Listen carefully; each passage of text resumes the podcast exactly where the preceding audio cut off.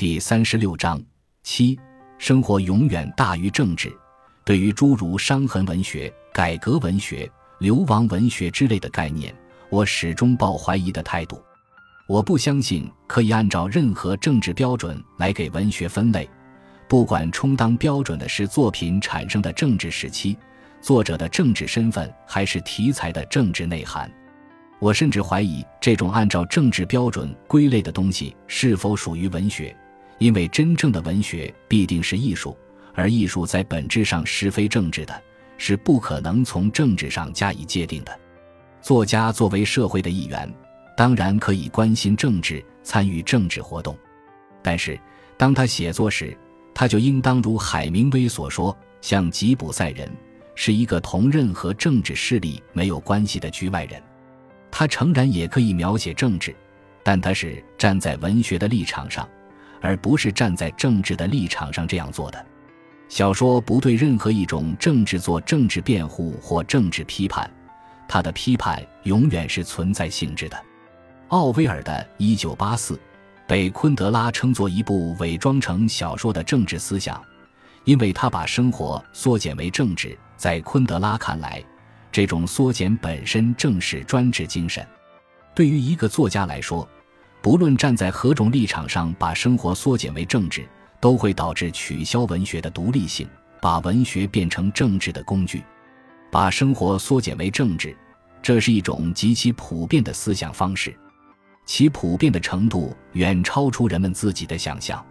我们曾经有过突出政治的年代，那个年代似乎很遥远了，但许多人并未真正从那个年代里走出。在这些人的记忆中，那个年代的生活除了政治运动，剩下的便是一片空白。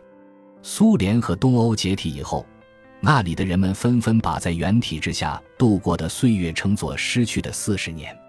在我们这里。类似的论调早已不胫而走。一个人倘若自己不对突出政治认同，他就一定会发现，在任何政治体制下，生活总有政治无法取代的内容。托斯妥耶夫斯基的《死屋手记》表明，甚至苦役犯也是在生活，而不仅仅是在受刑。凡是因为一种政治制度而叫喊失去生活的人。他真正失去的是那种思考和体验生活的能力。我们可以断定，即使政治制度改变，他也不能重获他注定要失去的生活。我们有权要求一个作家在任何政治环境中始终拥有上述那种看生活的能力，因为这正是他有资格作为一个作家存在的理由。彼得堡恢复原名时，一个左派女人兴高采烈地大叫：“不再有列宁格勒了！”这叫声传到了昆德拉耳中，激起了他的深深厌恶。我很能理解这种厌恶之情。我进大学时正值中苏论战，北京大学的莘莘学子们聚集在高音喇叭下倾听反修社论，为每一句铿锵有力的战斗言辞鼓掌喝彩。当时我就想，如果中苏的角色互换，高音喇叭里播放的是反教条主义社论。这些人同样也会鼓掌喝彩。事实上，往往是同样的人们先则热烈祝福林副主席永远健康，继而又为这个卖国贼的横死大声欢呼。全盘否定毛泽东的人，多半是当年誓死捍卫的斗士。昨天还在鼓吹西化的人，今天已经要用儒学一统天下了。从一个极端跳到另一个极端，真正的原因不再受蒙蔽。也不在所谓形而上学的思想方法，而在一种永远追随时代精神的激情。昆德拉一针见血地指出，在其中支配着的是一种审判的精神，即根据一个看不见的法庭的判决来改变观点。更深一步说，则在于个人的非个人性，始终没有真正属于自己的内心生活和存在体悟。昆德拉对于马雅可夫斯基毫无好感。指出后者的革命抒情是专制恐怖不可缺少的要素，但是，当审判的精神在今天全盘抹杀这位革命诗人时，昆德拉却怀念起马雅可夫斯基的爱情诗和他的奇特的比喻了。道路在雾中，这是昆德拉用来反对审判精神的伟大命题。每个人都在雾中行走，看不清自己将走向何方。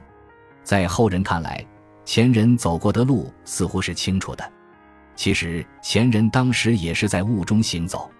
马雅可夫斯基的盲目属于人的永恒境遇，看不见马雅可夫斯基道路上的雾，就是忘记了什么是人，忘记了我们自己是什么。在我看来，昆德拉的这个命题是站在存在的立场上分析政治现象的一个典范。然而，审判的精神源远流长，持续不息。昆德拉举了一个最典型的例子：我们世纪最美的花朵。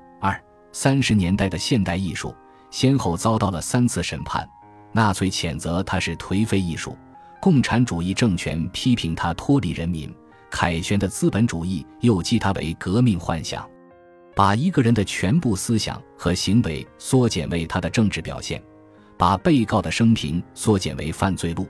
我们对于这种思路也是多么驾轻就熟。我们曾经如此判决了胡适、梁实秋、周作人等人。而现在，由于鲁迅、郭沫若、茅盾在革命时代受过的重视，也已经有越来越多的人要求把他们送上审判革命的被告席。那些没有文学素养的所谓文学批评家，同时也是一些政治上的异孔之见者和偏执狂。他们永远也不会理解，一个曾经归附过纳粹的人，怎么还可以是一个伟大的哲学家。而一个作家的文学创作又如何可以与他所卷入的政治无关，并且拥有更长久的生命？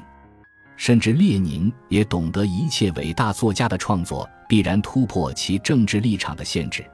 可是这般自命反专制主义的法官还要审判列宁里。东欧解体后，昆德拉的作品在自己的祖国大受欢迎。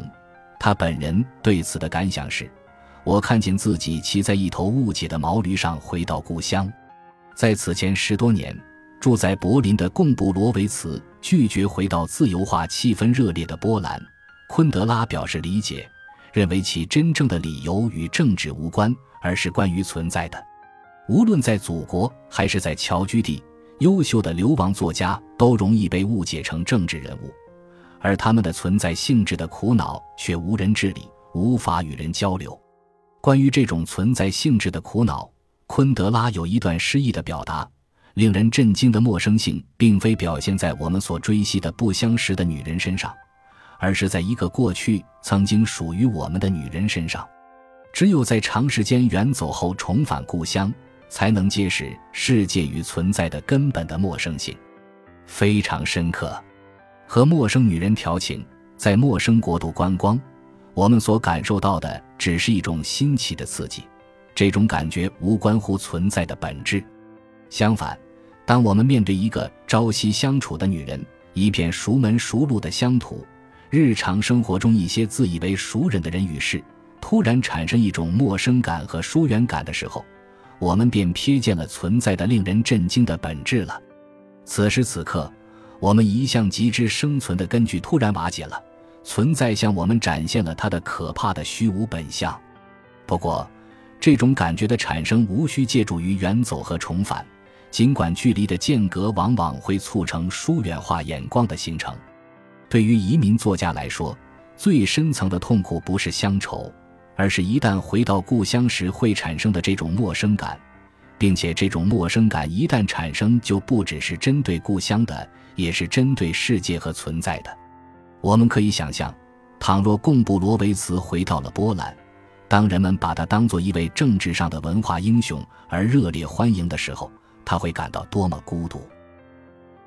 感谢您的收听，本集已经播讲完毕。喜欢请订阅专辑，关注主播主页，更多精彩内容等着你。